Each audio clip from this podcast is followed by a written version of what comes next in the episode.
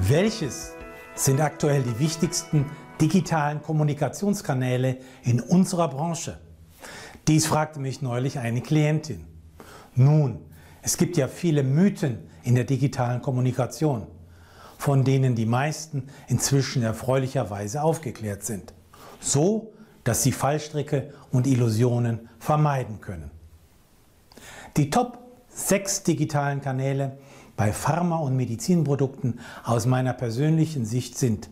Erstens E-Mails, zweitens virtuelle Konferenzen, zum Beispiel Zoom, drittens Newsletter und Blogs, viertens Business-Plattformen, zum Beispiel LinkedIn, fünftens Videos, zum Beispiel auf YouTube. Und sechstens Podcasts. Nun, Sie persönlich wissen wahrscheinlich ziemlich gut, inwieweit Ihre Firma die bestehenden Möglichkeiten nutzt, um den Stellenwert ihrer Produkte an die Zielgruppen zu vermitteln.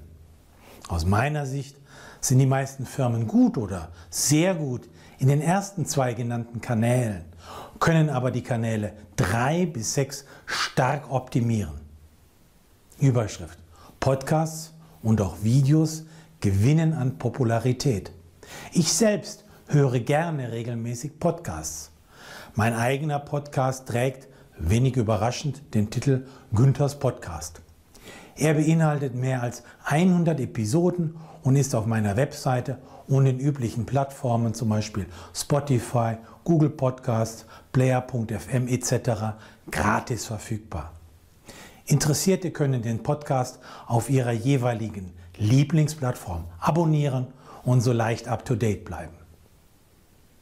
Für die zunehmende Verbreitung der Podcasts gibt es plausible Gründe.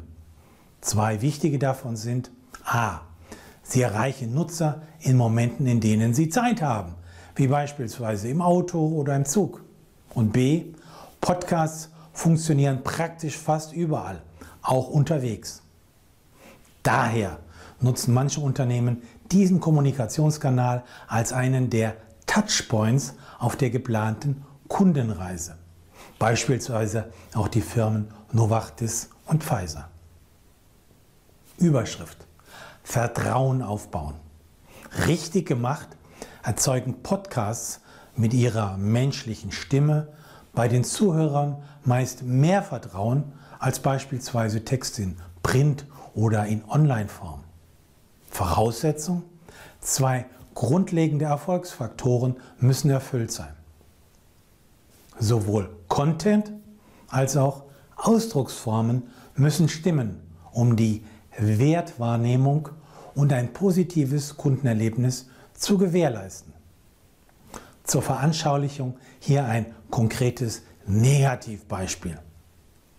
Falls erstellte Inhalte seicht, langweilig oder egozentriert sind oder falls Worte, Formulierungen und Bilder falsch gewählt sind, nutzt auch das fleißige Bespielen von Kommunikationskanälen wenig.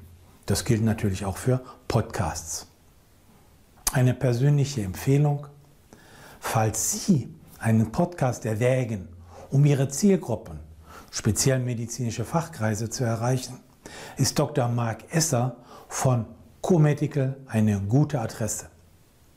Als Kommunikationsagenturleiter kann er die komplette Konzeption und Produktion Ihres Podcasts übernehmen. Details finden Sie in der Online-Version dieses Beitrages.